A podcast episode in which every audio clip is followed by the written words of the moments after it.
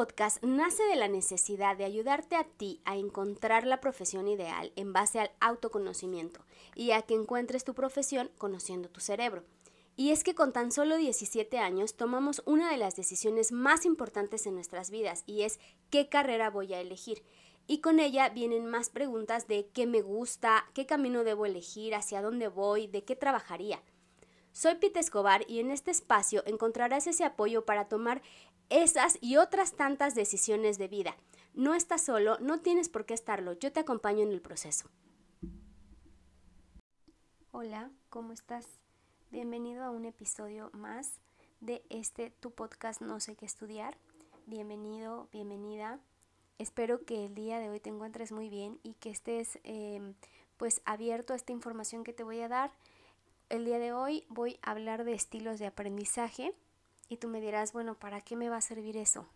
Pues bueno, es importante porque ayuda a entender el rendimiento de, de, en esta etapa en la que tú estás como estudiante. Y te ayuda a comprender, no importa en el nivel en el que estés, incluso si no fueras estudiante, pero te ayuda a comprender en qué estilo de aprendizaje tú te encuentras, cuál es el que predomina para ti, porque para cada uno es distinto y este estilo de aprendizaje te va a ayudar a saber de qué manera puedes tú retener mejor las cosas.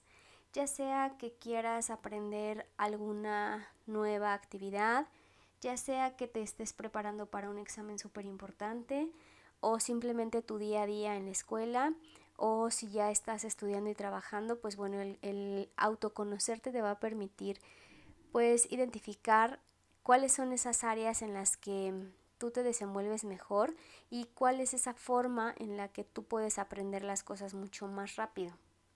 Sin más, te voy a empezar a platicar de cuáles son esos estilos de aprendizaje.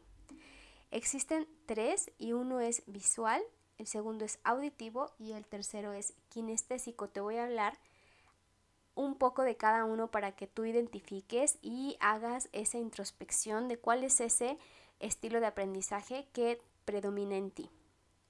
El primero es el visual y entonces este es aquellas personas que aprenden viendo imágenes, películas y que refuerzan su memoria visual, pues ese es su estilo de aprendizaje porque prefieren ver que, que mm, por ejemplo, practicar o prefieren ver en lugar de escuchar. Este estilo de aprendizaje visual pues no son muy buenos con los textos porque son mejor con las imágenes. Aprenden mejor viendo videos, como te decía, viendo películas. Eh, suelen ser estudiantes que son buenos dibujando em, y de esta manera pues desarrollan más su memoria visual. El segundo es el auditivo.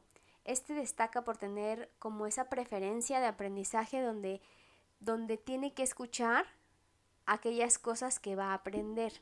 Es decir, a lo mejor le gusta más ver temas, eh, perdón, escuchar temas de conferencias o como es, el, es este el caso como los podcasts, algún debate, alguna plática, algo que tenga que ver con el tema auditivo. En el caso, por ejemplo, del visual, que es el que acabamos de, de ver y bueno, el que acabo de mencionar, incluso hasta el vocabulario en cada estilo de aprendizaje se ve muy marcado. Por ejemplo, las personas que tienen o que predomina más el estilo visual te hablan más como ver, es como ahorita yo te mencioné, como puedes ver o eh, sí, o sea, como tienen esa parte, como son visuales, se expresan también de una forma visual, ¿no? Tú les explicas algo y lo primero que buscan es ver, ¿no? A ver, déjame ver, a ver, vamos a ver, eh, o sea, en lugar de a lo mejor déjame pensarlo, déjame ver. Entonces, ese vocabulario, pues, influye también porque son visuales, lo mismo que es el auditivo. Cuando te dicen, no, no, o sea, no, no te están viendo, pero sí te escucho. No te veo, pero sí te estoy escuchando. Y entonces cuando están en una plática y como que giran un poquito la cabeza a modo de que el oído se vea que pues que te están escuchando, son, son ese tipo de comunicación no verbal también que te está dejando em, pues esas señales de qué estilo de aprendizaje tienen. Y vamos con el siguiente estilo de aprendizaje que es el kinestésico. Este kinestésico va a preferir más por interactuar, ya sea con las personas, ya sea con el contenido de la clase o con lo que sea que esté aprendiendo. Por ejemplo, pueden ser las clases más prácticas, como laboratorio, como educación física, como algún eh, trabajo en equipo que requiera de alguna destreza en la que él tenga que estar interactuando directamente con aquello que está aprendiendo. Entonces, ese tipo de contenido de interacción es el que va más, va más a conectar con esta parte kinestésica. Y entonces retienen mejor la información cuando interactúan con ella, cuando hacen alguna práctica respecto al contenido, la van a aprender mejor. Por ejemplo, si tiene que ah, juegos de mesa, ¿no? Memorama, o dominó o ajedrez, es un tema más de eh, que tengan que tocar, que tengan que sentir, que, tengan que experimentar. Entonces ese sería el modelo de estilo kinestésico.